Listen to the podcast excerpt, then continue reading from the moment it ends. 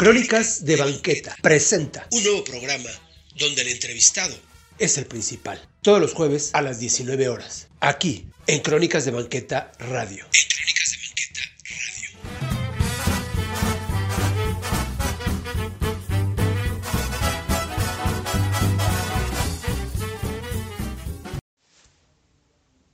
Hola amigos, ¿qué tal? Buenas noches, yo soy Arturo Trejo y este es su programa Crónicas de Banqueta Presenta.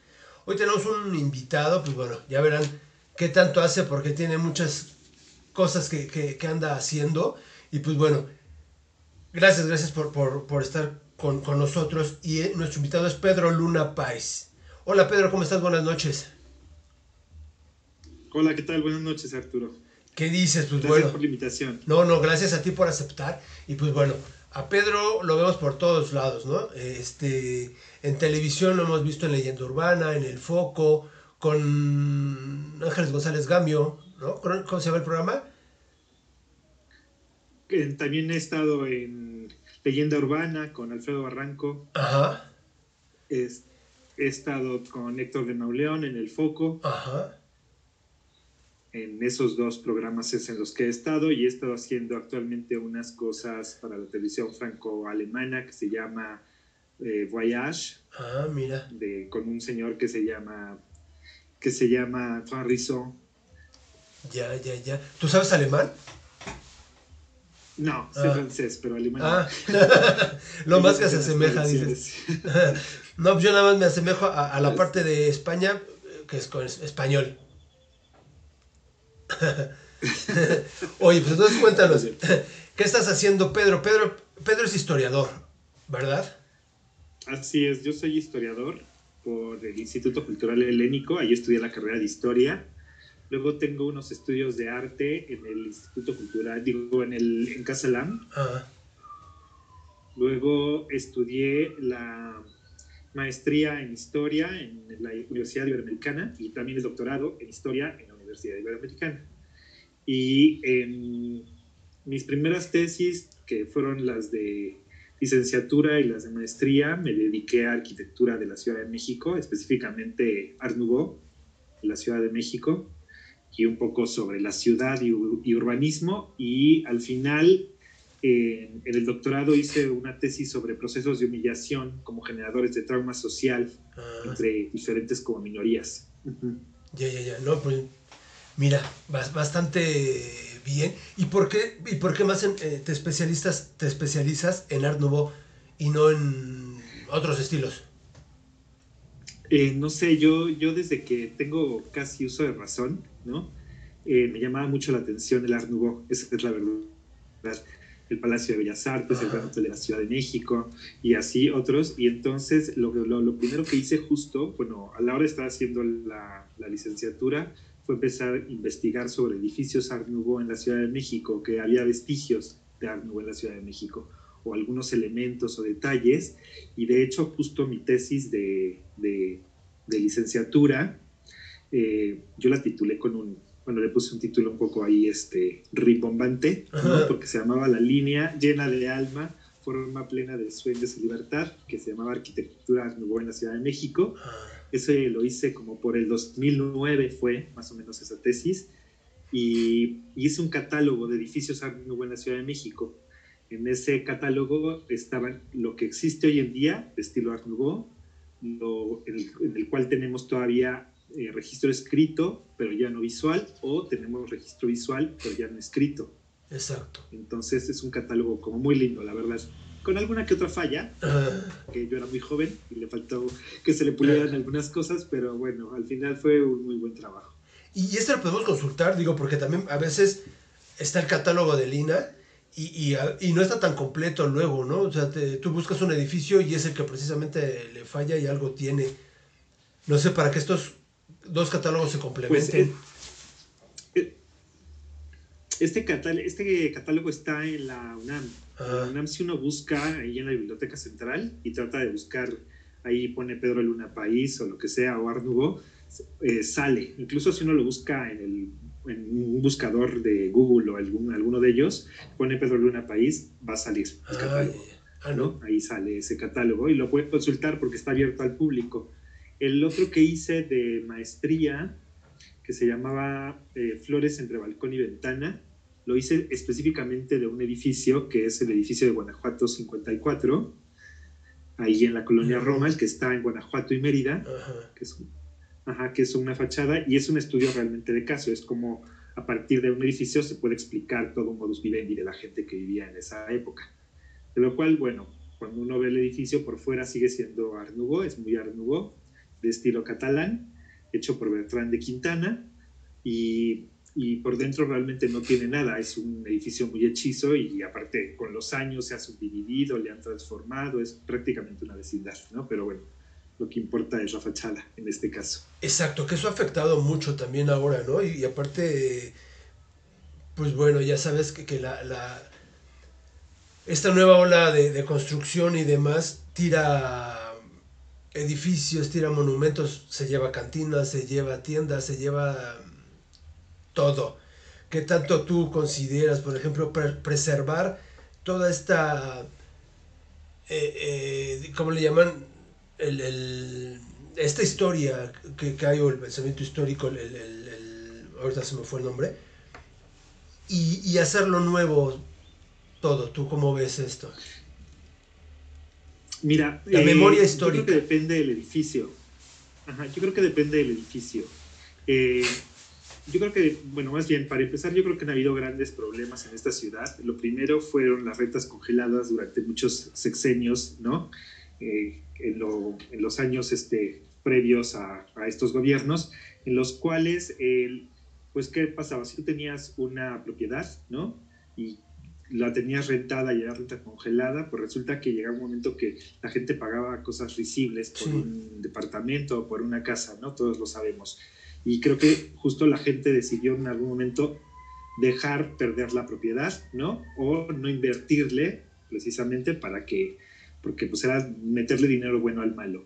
Y actualmente creo que depende del edificio. Hay unos edificios que están muy bien conservados, que sí vale la pena guardar, ¿no? Y conservar para la memoria histórica y todo eh, pero lo que actualmente han hecho las inmobiliarias es eso, comprar un edificio antiguo, eh, solo respetan, digamos, la primera crujía del edificio, que sería como parte de la fachada, ¿no? y el interior lo hacen completamente nuevo, pero bueno, por lo menos respetan algo de la fachada o conservan algo ¿no? de eso.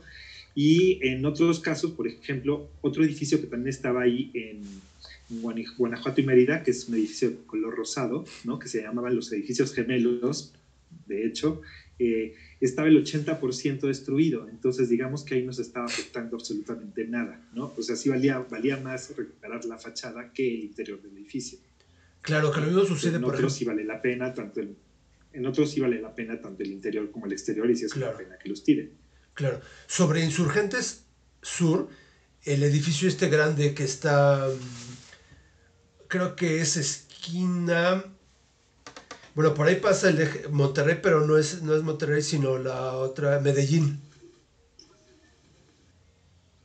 No sé, que es un edificio ya viejo sobre, sobre ¿Cuál insurgentes. Dices, el de, ¿cómo?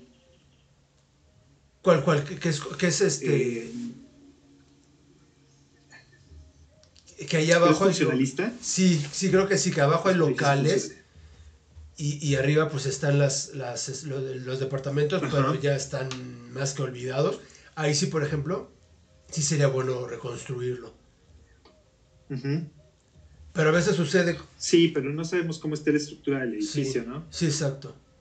Sí, ya ves que con el temblor este último, el del 17, sí, creo... sí se, se, dañó. Y ahí sucede. Sí, sí, sí, ya estaba ya dañado creo que desde el 85 y sí. luego le, se acabó de dañar ahorita, ¿no? Pues yo creo que también te digo, depende del edificio. Ese edificio, por ejemplo, que tú dices, creo que es el que me dices, es uno que era emblemático porque también tenía un gran letrero de exacto, Canadá en exacto, época. Ese, ese, ¿no? Ajá. Que creo que son los condominios Miravalle, ¿no son sí, esos? Sí, no sí, sé, creo no que sí se llaman así. Sí. No, estoy, no estoy tan seguro si se llamaban así. Pero sí, efectivamente son edificios que se vuelven como icónicos para la ciudad, ¿no? Exacto. De alguna u otra forma y que por eso valdría la pena como que recuperarlos o tratar de recuperarlos. Lo que es que no sé, eh, también en estas cuestiones como de pleitos, ¿no? Luego que hay de propiedades, de, o sea, todas esas cosas sí. no sabemos. Muchos son edificios abandonados, intestados, ¿no? Y, y, y, que los recupera el gobierno y que no se puede hacer nada por ellos. Exacto, entonces no, tendría uno que saber realmente qué es lo que está pasando con el edificio, en qué estado está, ¿no? Tanto legal como arquitectónicamente para ver si puede ser rescatado o no. Por ejemplo, otro edificio así icónico de la ciudad es, son estos que el edificio Basurto, ¿no? Que se dañó en el 85, lo arreglaron, este que está en la Condesa, y se volvió a dañar en el 17, ¿no? Pero ahí sigue, ¿por qué? Porque es una joya arquitectónica, entonces como que todavía no lo tiran, pero no saben qué van a hacer, si lo van a restaurar o no. Sí, no, sabemos. Sí, exacto. Y como dices también esto de las rentas congeladas, que en un principio pareciera, pareciera que, que, fue un triunfo, ¿no? Por los inquilinos, y voy a pagar 50 centavos, un peso, 5 pesos a la fuera era mucho, pero no se dieron cuenta del daño que le hacían al mismo edificio, ¿no? Porque como dices, nadie quería invertir en que se fundió la bomba, pues sí, pero como no hay propietario, la gente no quiere pagar, entonces se fue, se fueron pues añejando más, destruyendo y pues terminaron por, por no tener funcionabilidad ahí los, las, cada habitación, ¿no? Cada departamento. Así es, pero bueno, también hay otros que han podido salvarse, ¿no? De, con un estilo así, por ejemplo, el, el edificio este que también está ahí en la colonia Roma, el famoso, eh, ¿cómo se llama? Eh, que está ahí en Álvaro Obregón, este, en contra la esquina de donde estaba la Bella Italia. Mm, el edificio Balmori, por ejemplo, que es el que te quiero decir, el edificio Balmori, en, en, el 85 lo iban a tirar, ¿no? Porque creían que estaba abandonado, justo había mucha gente metida ahí, era prácticamente una vecindad, y se hizo todo un, pues una campaña de rescate con intelectuales de la época para que no lo tiraran y hoy en día pues lo seguimos conservando y es una belleza de edificio, ¿no? O por ejemplo el edificio Vizcaya también que está ahí en Bucareli, este, lo mismo, ¿no? En alguna época también estaba muy sucio, estaba lleno de gente también que no pagaba ni siquiera renta muchas de ellas, decían que había gatos muertos en las cisternas, ¿no? que estaban en unas condiciones deplorables el edificio y también se unieron y lo lograron pues volver a la vida, ¿no? Al edificio. Claro, claro. Y así muchos, porque puedes caminar por todo el centro histórico y hay cantidad por la calle de Morelos, ahí en el centro, eh, también hay muchos y luego hasta, como dice, la gente se mete, estos, este llamados paracaidistas y lo hacen suyo el edificio. Así es, sí, sí. Y, luego sacarlos justo es una bronca. No sé, por ejemplo, si te has paseado ahí en La Juárez, donde alguna vez fue la Embajada de España, ¿no? enfrente del Museo de Ripley y del Museo de Cera, que también estaba invadido, ¿no? Sí, sí, estaba invadido el predio, ya con la casa como muy destruida y eso, y hace poco lo sacaron, ¿no? y entonces están afuera, en las calles, ahora con, como tiendas de campaña, ¿no? Y, ya tiene tiempo, ¿eh? Yo creo que sí es una...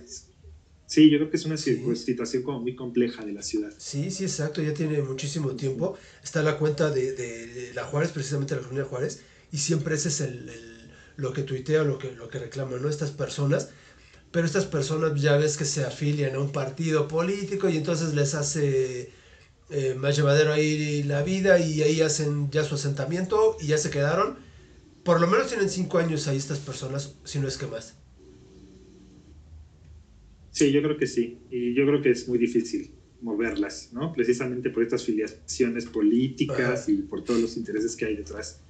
Estoy de acuerdo contigo. Claro que sí. Pedro, vamos a un, a un corte, regresamos en un ratito y ahora vamos a platicar acerca de ti, ¿te parece? Ok, muy bien.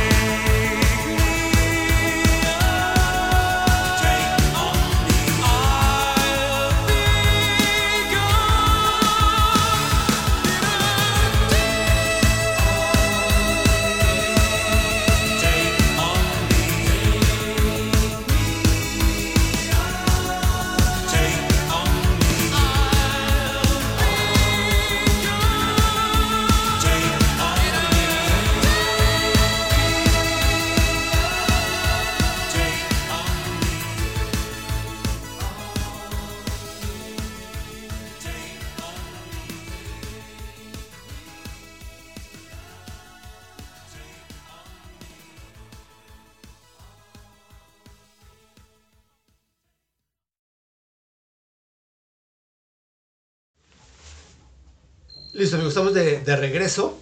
Y pues bueno, estamos con Pedro Luna Páez. Y él, pues bueno, lo, puede, lo, han visto en televisión seguramente, en el Foco, que ahí fue donde yo lo, lo conocí. Pero también en las redes. Y él está como el Peter. ¿Por qué te pones el Peter? Este, pues no sé, es chistoso porque desde que estaba como muy joven, ¿no? Toda la gente me dice Peter. Y cuando abrí mi cuenta, por ejemplo, de Twitter la primera vez, justo me puse el Peter, ¿no? Nada más porque ni siquiera era una persona, digamos, ni muy famoso, ni muy, este, conocido ni nada, sino era una persona común y corriente como todos, y entonces me puse justo el Peter. Igual, por ejemplo, en mis otras redes como Instagram, ¿no? También estoy como el Peter, solamente en mi cuenta de Facebook sí sale como mi nombre, ¿no? Pero casi siempre todas esas cuentas las tengo este, privadas, no públicas, y la única que tengo pública justo es Twitter, ¿no? Twitter, que es donde te pueden seguir, y precisamente que como arroba el Peter. Ajá, está como lo pueden, no, está como arroba Pedro Luna País Ajá. completo. Nada más que justo a la hora de salir como el especie como el nickname sale como el Peter. El Exacto. Ahí conozca a, a, Pedro Luna. Así. Y pues bueno, él, él ya tiene tiempo ahí en el Twitter que ya existía desde hace mucho, pero como que ahorita está siendo su, su, su boom, ¿no? Así es yo creo que actualmente ha tenido como más fuerza. Yo creo que en algún momento justo fue Facebook, ¿no? Después se cambió a Twitter, que todavía sigue siendo un lugar para hacer comentarios, para hacer reclamos, para hacer una serie de cosas, ¿no? Actualmente con esto de la pandemia se ha vuelto un gran obituario, no sé si tú Ey, sí, no lo hayas cierto. visto así. Y, y también... Y, y también Instagram creo que también está tomando como mucha fuerza, ¿no? Sí, exacto.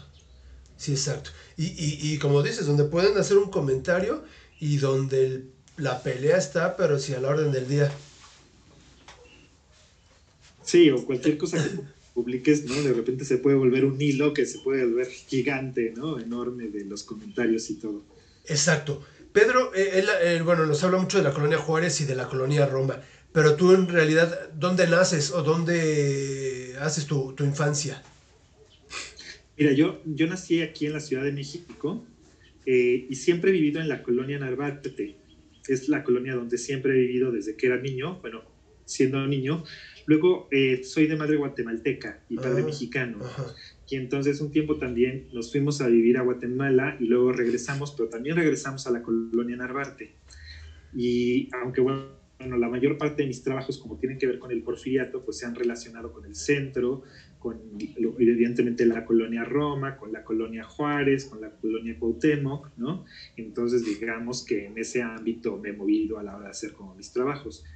Y eh, los recorridos que he hecho, por ejemplo, que hago, ¿no? Que no solamente son estos eh, que he hecho para el foco para leyenda urbana y todo esto, sino que también he hecho otros para la Ibero y personales, ¿no? De, de historia caminando por las, por las calles, ¿no? De, como de historia viva, por llamarlo de alguna forma, y, y, siempre han sido en esos lugares, y no solamente han sido a pie, también hemos hecho algunos en bicicleta, que es también una parte como divertida, ¿no? Que desde hace, hace mucho tiempo ya lo hacíamos también en bicicleta, y entonces vamos en la bicicleta por toda la colonia y hacemos paradas como explicando, ¿no? algún edificio, alguna cosa de la arquitectura y contando historias, ¿no? Que es lo que me gusta. Qué bueno, porque también este boom de la bicicleta, de la gente, también es una comunidad muy grande, todos aquellos que usan la bicicleta, y más que las, con las famosas ciclovías, que también hay, luego hay unos problemas, este, pues es un buen público, ¿no? Todos los bicicleteros o, ¿cómo les dicen? Ciclo... Dime para Pues, que no vaya pues sí, a ofenderlos. No, pues yo sí, no, no, no sé si sean bicicleteros, pero podrían ser este, pues amantes de las bicicletas, Ajá. ¿no? O sea, no sé, de este tipo de cosas. Sí, no sé cómo, cómo les llamen. Que, de nombre como técnico o alguna Ey. cosa así. Pero creo que también es otro tipo de público que Ajá. puede estar interesado, ¿no? Que puede estar interesado en este tipo como de, pues de tours, por llamarlo de alguna forma, o de paseos, ¿no? O de, de otras formas de conocer la ciudad, ¿no? Que pueden ser como incluso más divertidas o pueden llegar a ser más atractivas para cierto tipo de público. Claro, claro. Y, y ahí en la colonia Doctor Bertis, ¿Cómo te divertías tú primero siendo niño? ¿Tenías más hermanos con los amigos? Yo anteriormente sí se podía jugar en la calle. Ah, bueno, pues yo tengo, yo tengo actualmente 45 años. Y cuando yo estaba chico era una colonia pues muy familiar y más tranquila de lo que es ahora, ¿no? Evidentemente y más segura. Eh, y somos de, somos cuatro hermanos, bueno, cinco, nada más que uno es como de la segunda camada. Ah. Pero este, literal, lo que hacíamos era pues jugar, ¿no? Me acuerdo que en el lugar donde vivíamos, en esa época, porque después nos cambiamos de casa, era una especie como de, como de, como de privada, digamos, ¿no? En el cual eran cinco casas, como de la época de los 40, las casas, ¿no? De dos pisos, eh, y entonces jugábamos en la parte de abajo que había una especie como de patio. O salíamos a la calle a jugar con los amigos, porque había amigos en la calle, que creo que todos los que tenemos cierta edad, a todos nos pasó, donde jugábamos ahí la cascarita, Sí, ¿no? O, o- o como el bote pateado, pateado. y bueno, miles de, juego- de juegos más. Y entonces era el tipo como de vida que teníamos en esa época, que creo que actualmente ya no lo viven, ¿no? Los niños, ¿no? De esta cuestión de jugar en la calle Claro. como, como era en nuestra época y te llamaban a cierta hora a cenar o a comer y ya te metías, ¿no? Eh, es- exacto. Así es. Exacto. Y, y- y ahí después, pues ya vas yendo a la escuela, pero ¿cómo es que te nace quizá la unión de estas dos culturas entre tu mamá siendo de Guatemala y tu papá de, de- de México? No sé, este, estudiar historia o cómo es que te nació por hacerlo. Mira, fue como muy chistoso porque eh, yo como cuando estaba ya en edad de entrar a la universidad, la verdad es que tenía mi papá, más bien él, un un día me dijo, o estudias derecho o estudias derecho, ¿no? Porque esos eran como los sueños de los papás y casi siempre como frustrados de los papás y ellos eran los que mandaban un poco. Exacto. Y entonces me acuerdo que yo entré a la Universidad eh, Panamericana a estudiar Derecho.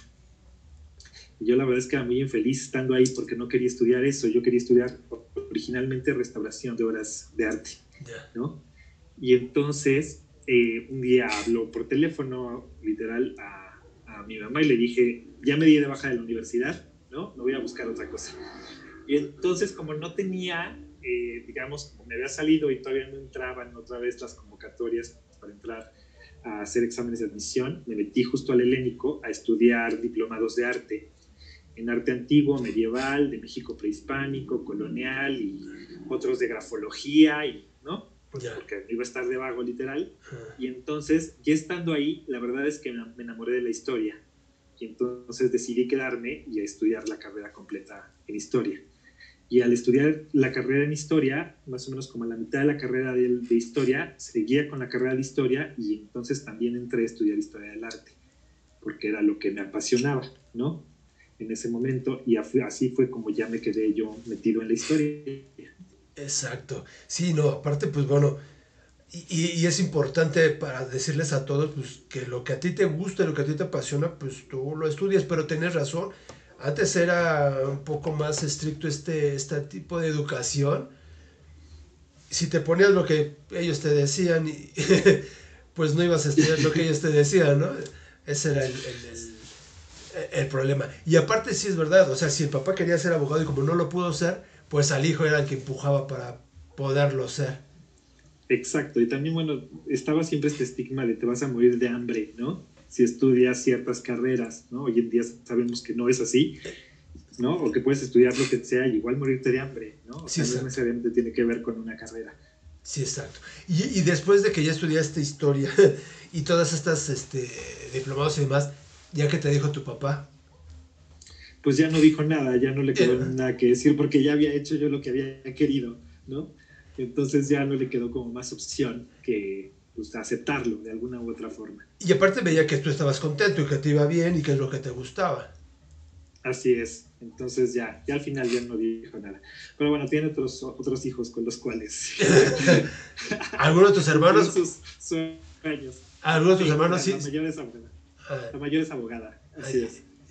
¿Y lo ejerce o ya casada? Ya dijo, ya mejor ya soy ama de No, todavía lo ejerce y todo. Lo ejerce y todo. Sí, ella sigue siendo- es abogada, la segunda es pedagoga, el tercero es ingeniero, yo soy historiador y el último también es abogado, pero bueno, ese es de otra, del segundo matrimonio. Ya. Y, y aparte muy diversos uno de, lo- de los otros, ¿no? Sí, todos somos como muy distintos. Ajá. Ya, ya, Así ya. es. Y, después, este, ¿a ti te gustaba también de niño ir a estos lugares y conocer y saber quién había hecho el edificio y qué estilo era? Eh, Sí, desde niño tenía como mucha inquietud sobre los edificios y sobre la arquitectura en general, ¿no? Eh, y entonces siempre que iba, por ejemplo, me preguntaba qué habrá sido antes, quién habrá vivido aquí, que la- sobre las historias, me encantaba leer cosas justo de historia, ¿no? En esa época, o cuentos relacionados con la historia, o libros, o novelas históricas. Y entonces siempre este, hubo este, este interés por saber, ¿no? Me acuerdo que cuando hice también este, mi tesis, estas del edificio de Guanajuato 54, yo uno de mis eh, postulados o de mis cosas que, que, que quería probar en mi tesis o que quería hacer, según yo, era salvar el edificio, ¿no? Ah, Entonces se reía mucho con, conmigo la, la- una de las directoras de tesis y me decía, pero es que no es tuyo el edificio, ¿no? Entonces nada, nos reíamos, pues yo decía, es que sí es mi edificio, ¿no? Porque estoy enamorado de él. Pero, pero bueno, la verdad es que, es que siempre hubo ese, esa inquietud por los edificios y por la arquitectura y por la historia de la ciudad y que se conservaran esas cosas. claro, claro. Y, y aparte ahora que sales ya también con tu familia y demás, les vas explicando qué hay o ellos ya te preguntan y dicen, a ver Pedro, este edificio, ¿qué Claro. historia tiene?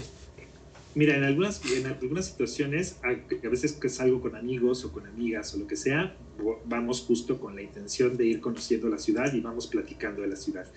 En otros casos, cuando voy con amigos o con, digo, con familiares o con mi hija, por ejemplo, si de repente me preguntan, ¿no? De que aquí qué hubo y aquí qué fue lo que pasó y esta casa de quién era o, o este edificio de como un poco de la historia, porque yo también no se trata de ir por la vida este, hostigando a la gente, ¿no? Exacto. Lo que la gente vaya queriendo. Y en algunos casos, pues sí, también se vale decir no sé, ¿no? La historia de este edificio sería importante o interesante como investigarla, ¿no? También creo que, que, que muchas veces se cree que el hecho de ser historiador, ¿no? Es ser como una enciclopedia Exacto. caminando, ¿no? Cuando no es así la realidad. Claro, Entonces sí. también nos equivocamos, también tenemos que investigar, también tenemos que saber, ¿no? O, o también me ha pasado, por ejemplo, en redes un día me preguntaron sobre justo el baile de los 41 y la historia de Ignacio de la Torre Mier, ¿no? Y, y, y- y con Zapata, y entonces yo comenté algunas cosas y después se, se hizo una especie de historia, ¿no? Que yo no había dicho, ¿no? Entonces me quedé ofendidísimo por algo que yo no había dicho y de repente estaba en todas las redes, ¿sí me explicó? Como un gran chisme. Y yo decía, híjole, ¿cómo detienes eso? Entonces yo creo que es justo como muy delicado a veces decir o, o- afirmar algo, ¿no? En estos casos cuando eres historiador, porque justo va comprometido tu nombre y se puede decir también cualquier cosa. Claro, claro, pero mira, ahora la historia no es que la hayan distorsionado ni cambiado, pero le están dando otro giro, otro enfoque.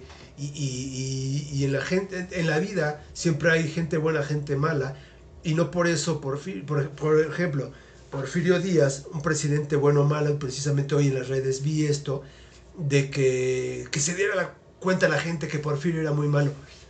Pues no, porque a nivel internacional México es México y, y- y muchos de, de los edificios hechos durante este periodo pues fueron muy buenos y, y- la industria avanzó y los ferrocarriles se hicieron. ¿Por qué estigmatizar a la gente o, o creerla si es buena o si es mala? ¿no? Sí, yo también no lo creo. Yo creo que él fue, bueno, una persona que sí hizo mucho por la ciudad, ¿no? Digo, en un momento en el cual sí había mucha pobreza, efectivamente, y que sí se beneficiaba a los ricos, quizás. Claro. Pero yo creo que es una persona corresponde a su época, nada más, ¿no? Al final. Y creo que en la historia justo no pueden existir antagonismos como existían en la historia que nos enseñaban cuando eran niños, ¿no? Del bueno, el bueno, el bueno, el malo, el malo, el malo. ¿no? Que al final, pues humanos como todos, ¿no? Humano tú, humano yo, humano él, ¿no? O sea, todos humanos nos equivocamos, tenemos aciertos, ¿no? Y entonces justo hay cosas muy rescatables y quizás otras que no lo son, ¿no? Claro, claro. que son las que vale recuperar en la historia. Exacto, ¿no? Y no creer que, por ejemplo, este, como ahora, ¿no? Madero es el héroe y, y toda bondad y demás, y pues sí lo fue, pero también tenía sus cosas, sus, su, el otro lado de la balanza, como todos los, los humanos. Exacto, ¿no? Nadie habla, por ejemplo, de que una persona que creía en el espiritismo, por ejemplo, Madero, ¿no? Exacto. Que dices el espiritismo, pues qué extraño, ¿no? O igual, por ejemplo, cuando se habla de Santana, ¿no? De Santana, el que vendió México, la ciudad de México. Bueno, a ver, no la vendió, ¿no? O sea, la perdió en una batalla y no tenía de otra, ¿no? Sí, o sea, era o sí o sí, y era el contexto de la época. Así es, con un expansionismo americano brutal en esa época, ¿no? O sea, o sea, uno tiene que ver todas esas aristas que tiene la persona en su momento, la historia, como para poder entender, ¿no? Lo que sucedió realmente. Claro que sí. Vamos a otra pausa y regresamos en un ratito más. Claro que sí.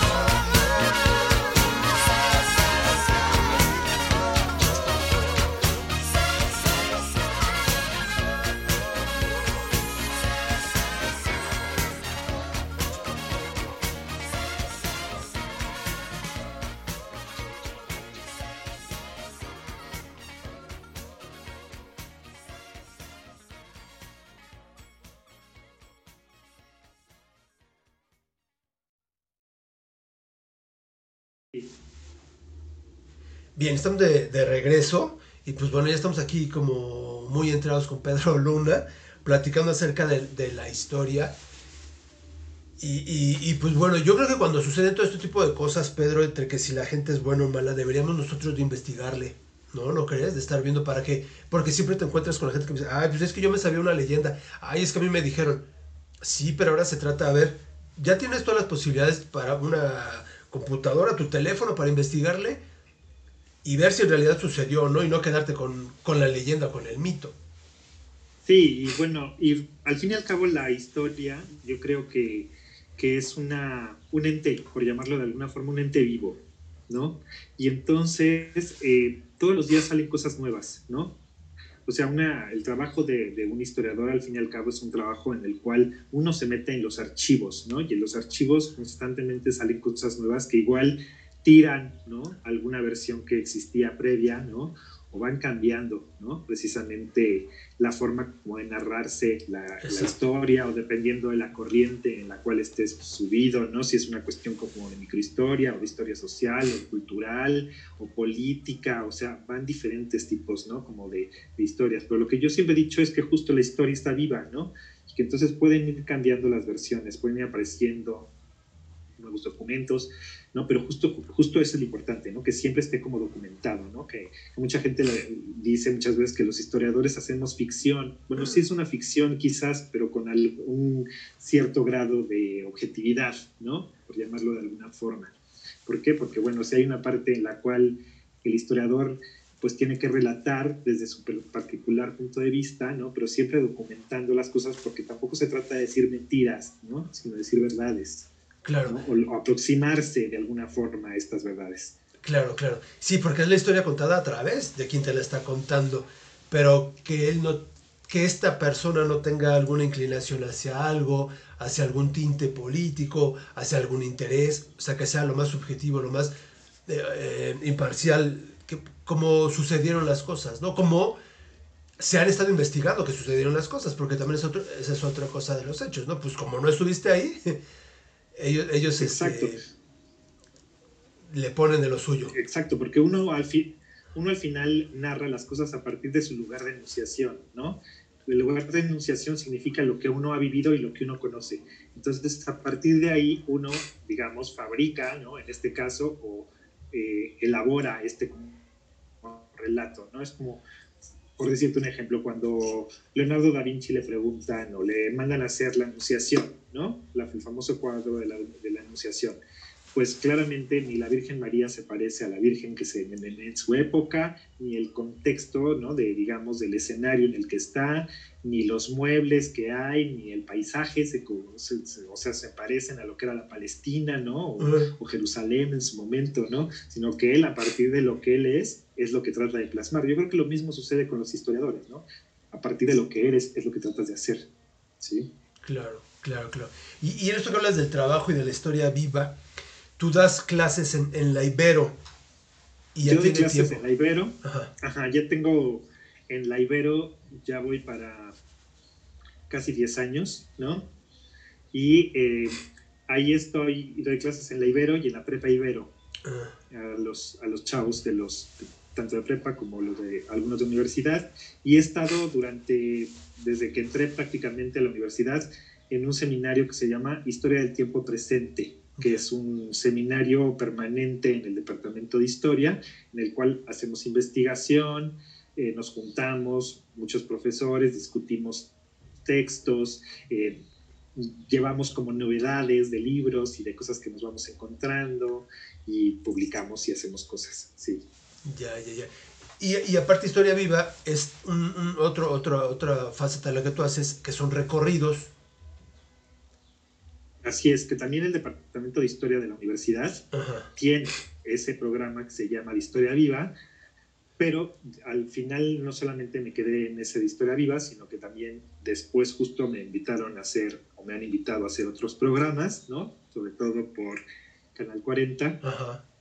y, y también he hecho yo por mi cuenta algunos otros recorridos, es decir, muchas veces me contacta gente para hacerles recorridos, me, contac- me me han contactado de bancos y de otros colegios y todo, para que les dé recorridos y yo la verdad es que gustoso, gustoso los doy, ¿no? Claro. Porque creo que es una muy buena forma de, pues, de difundir la historia. Creo que, que, que parte de nuestro trabajo como historiadores, ¿no? Es justo eso, la difusión, ¿no? Entonces la difusión de, de todos estos trabajos o de lo que existe, ¿no? Y de lo que hay en la ciudad creo que es importante para que la gente lo conozca. Claro, claro. Y después, ¿cómo es que te llama, bueno, la producción de- del Foco y de Leyenda Urbana para que puedas este, acompañarlos? Y, y- y estuviste, por ejemplo, en los de la colonia Juárez y en la colonia Roma. Sí, mira, es- fue chistoso porque yo conozco a Beca desde la, desde la Ibero, Beca Ajá. desde la Ibero. Sí, Entonces es, un tiempo trabajamos, Ajá. trabajamos a cosas juntos y entonces un día ella acababa de hacer justo un programa para el, para el foco sobre la colonia Roma y le preguntaron que si conocían a ella a alguien que pudiera dar un recorrido por la Juárez. Entonces ella justo habla conmigo y me recomienda ¿no? para dar el de la Juárez y entonces pone con- eh, se pone en contacto conmigo Héctor de Mauleón y, y su producción, ¿no? digamos como la producción del foco, para que hiciéramos justo estos programas de la Juárez. En teoría iba a ser primero un solo programa, después no fue un programa, sino fueron creo que cinco programas, ¿no? que fueron literal uno por Bucareli, otro por la zona rosa, otro ahí por el Museo de Cera y bueno, varios más. Este, y entonces ya hicimos esa serie de programas. Y después, justo para los de la leyenda urbana, día me contactó también, bueno, este Barranco para que hiciera uno de la Juárez y después para que hiciera un especial sobre la Roma, porque fue en el momento que se, que se hizo la película de Roma. Entonces iban a dedicar todo un día, ¿no? Ahí en Canal 40, justo a hablar de Roma, ¿no? De la, tanto de la película como de la colonia, como la vida, como muchas cosas que se han hecho en la colonia Roma, eh, sobre la arquitectura y sobre todo lo demás. Y entonces ahí también justo hice este otro, otro programa, ¿no? Precisamente como este especial de la Roma. que se volvió famosísima esa casa, ¿no? De la colonia Roma. Sí, bueno, hay varias. eh, el- la casa de donde se filmó se, se volvió como famosísima, sí, pero es chistoso porque ahí nada más utilizaron la, La fachada. fachada. El interior, el interior es, es otro, Porque está ¿no? hasta al revés, por ejemplo, de cómo está, como nos la presentan. ¿no? Estaría Sí, sí, exacto. Y la, y la fachada, pues es muy linda, ¿no? Y nada más se utilizó, te digo, la fachada y el patio, ¿no? De la entrada como del garage. Fue lo único que utilizaron de la casa. Y creo que actualmente está en En venta. ¿no? Algo leí. Sí, exacto. Y en redes está, está en venta.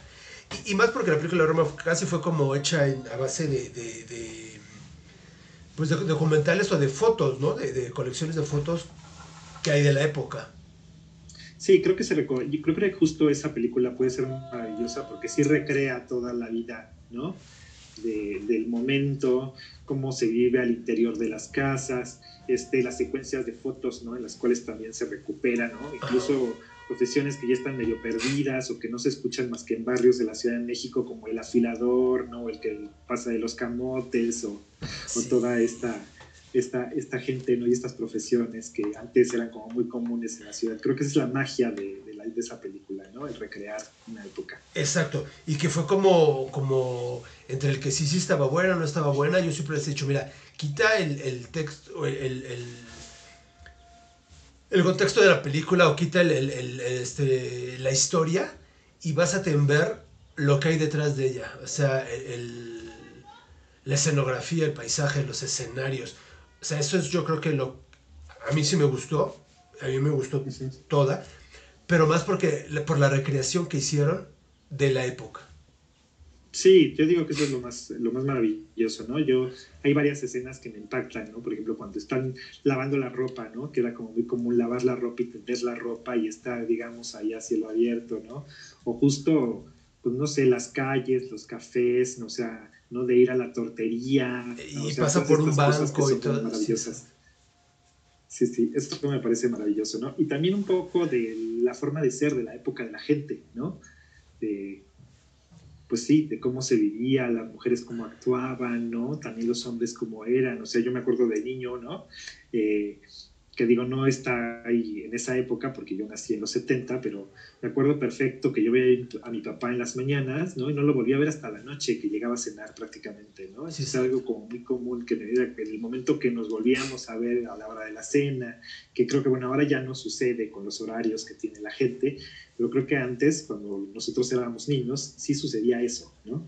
Que te reunías en, la- en la- en la- en la- en el comedor, ¿no? Porque ahora prácticamente hay un comedor en casa, pero muy Nadie pocos, lo usa. nadie lo usa. Y una televisión en la sala donde todo el mundo la veía, pues no había un control para poder este, moverle al canal. El control era la mamá, ¿no? Decirle qué- podías ver y qué no podías ver. Exacto, no es como ahora que cada quien, por ejemplo, en su recámara todos tienen una televisión, ¿no? Sino que generalmente justo era una, una, una televisión en la sala y ahí todos se reunían a ver la televisión, ¿no? Con una barra muy limitada de canales, quizás. Sí, exacto, sí, exacto. No, porque luego también hay, eh, te digo que en las redes hay de todo y la gente dice que este, habla de, de- de lo mal que era la televisión, pero pues era la época, era lo que teníamos, era lo que había, o sea, tampoco, si lo comparas a la época de hoy, pues por supuesto que no era, muy, no era tan buena.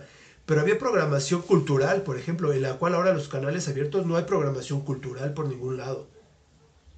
Exacto, sí, sí había un importante, eh, pues siempre, siempre, por ejemplo, digo, no quiero ser aquí a anunciar nada, pero el Canal 11 siempre fue un, un canal cultural, ¿no? Entonces, sí había opciones como para ver ese tipo de cosas, otro tipo de programas. Exacto, exacto. Y aparte lo mencionas bien, fue un canal cultural, Así es. ¿no?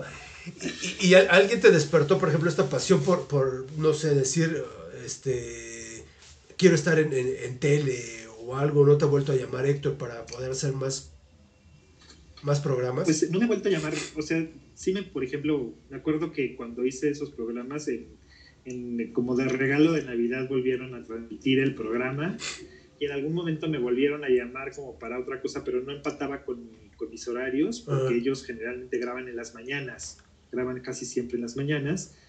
Eh, después se vino esto de la pandemia y entonces no ha habido oportunidad de hacer otro, porque generalmente los que ha hecho ya han sido con beca y en la bicicleta Ajá. pero pero digamos yo siempre estoy abierto no la verdad es que te digo lo único a veces difícil es los momentos de grabación porque tiene que haber buena luz no tiene que estar lo más temprano posible que no haya como mucha gente. Exacto. en algunos de los programas que hicimos por ejemplo para estos del foco pues sí los grabamos un poco de tarde y nos llovió no Sí. en muchos de ellos. Sí, nos tuvimos que medio guarecer en un techito ahí hasta tengo unas fotos de eso porque Ajá, fue como muy chistoso. Y luego cuando se acabó la lluvia ya salimos. Este que grabamos por ejemplo en el edificio Vizcaya porque ahí también grabamos uno la gente no lo ve pero la verdad es que todo el patio estaba con inundado, ¿no? Y nos llegaba el agua hasta arriba del tobillo, ¿no? Y entonces íbamos caminando literal entre el agua haciendo el programa, entonces fue como muy chistoso. Entonces sí hay que buscar como momentos especiales o momentos temprano o con luz o con ciertas cosas para que no te llueva. ¿no? claro, claro, claro. Y, y el profesor Barranco, pues también sería bueno que te invitara hoy en día, ahora que está en el Vaticano, para hacer algún programa. Sí.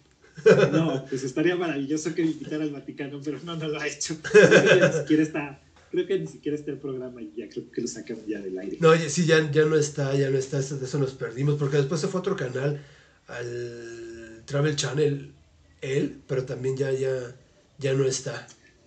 Ya no está ahí, sí es una pena, porque la verdad es que era un muy buen programa también, ¿no? Este tipo de programación es bueno, ¿no? Es muy interesante, la verdad que, que sí. Digo a mí porque también me Sí. gustan los orígenes de, de por donde voy caminando. Sí, la verdad es que uno no pensaría el alcance que tienen la difusión que tienen.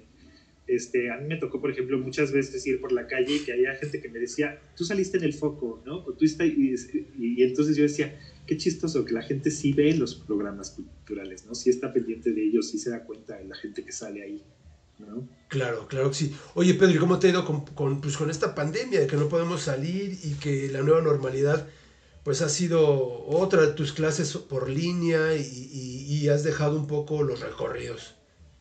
Sí, he dejado los recorridos ju- justo precisamente porque no podemos salir a las calles, ¿no? En algún momento he estado tentado a hacer como justo este, recorridos vía Zoom, ¿no? Con imágenes nada más y platicando, que creo que sería una opción y próximamente yo creo que lo voy a hacer. pero desde que inició la pandemia, la verdad es que yo, eh, fue chistoso porque cuando inició más o menos en marzo, yo regresé de, regresaba de un viaje de Nueva York. La es que regresé muy enfermo. No sé si tenía COVID o no, pero sí estaba muy enfermo.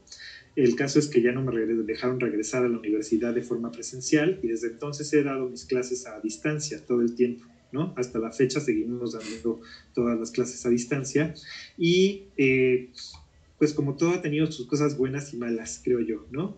Las cosas malas, pues no puedes estar con los alumnos, no puedes estar en la universidad, ahí hay unos acervos maravillosos donde puedes investigar y eso, que eso está, es lo triste, pero por otro lado creo que también uno ha tenido la oportunidad, bueno, por lo menos yo he tenido la oportunidad de convivir más con mi hija, de estar en casa, ¿no? Todo el tiempo, de hacer cosas que tenía pendientes, porque me encanta restaurar muebles antiguos, ¿no? Y entonces creo que también los has visto en las redes, Sí. ¿no? Entonces, mucha gente me ha traído muebles o, me, o me mandan, ¿no? Y me dicen, oye, restaurame esto, arreglame este baúl, qué. Y entonces ha sido como una especie también como entre escape y fuga, ¿no? Entre las clases, este tiempo que no sabes qué hacer con él, entonces me he puesto a restaurar muebles y me he puesto a hacer así cosas, ¿no? Con tal de, pues de seguir, ¿no? Como todos, creo yo. Claro que sí. Y pues bueno, si haces estos este, recorridos, con gusto los, lo- les damos difusión aquí en Crónicas de Banqueta para que la gente lo, lo sepa y, este, y que tengan más opciones, ¿no? También para que no se aburran en esta pandemia. Siempre les decimos que lean, que escriban, que nos vean, que, que, que hagan cosas de, de provecho, ¿no? Para, para no caer en este, depresiones o ratos tristes. Claro, claro. Y también digo, te digo, es una forma justo de que pues uno se mantiene activo, ¿no? Y que también la gente, pues digamos, es una nueva normalidad, ¿no? Una nueva normalidad, entre comillas, donde la gente, pues, si va a estar en casa, pues puede ver otras cosas, ¿no? No solamente la televisión, hay opciones como, pues podemos hacer recorridos, podemos hacer otras cosas, vaya, ¿no? Sí. Y sí, estoy por organizar unos programas, ¿no? Y, y, en cuanto tenga ya las fechas y eso, si quieres te las hago saber para que tú lo puedas comunicar también. Aunque bueno, en mis redes siempre lo publico antes Ajá. O un poco antes publico precisamente si voy a hacer un recorrido o algo para que la gente esté como atenta a eso. Claro que sí, con gusto lo retuiteamos y le damos la difusión. La verdad, muchas gracias Pedro, gracias por, por acompañarnos en esta ocasión y pues bueno, para seguirte invitando más ocasiones y que estemos en, en contacto y que siga eh, eh, habiendo más Peter para rato. Muchísimas gracias. Gracias, a ti por Pedro. la invitación. Gracias, hasta luego.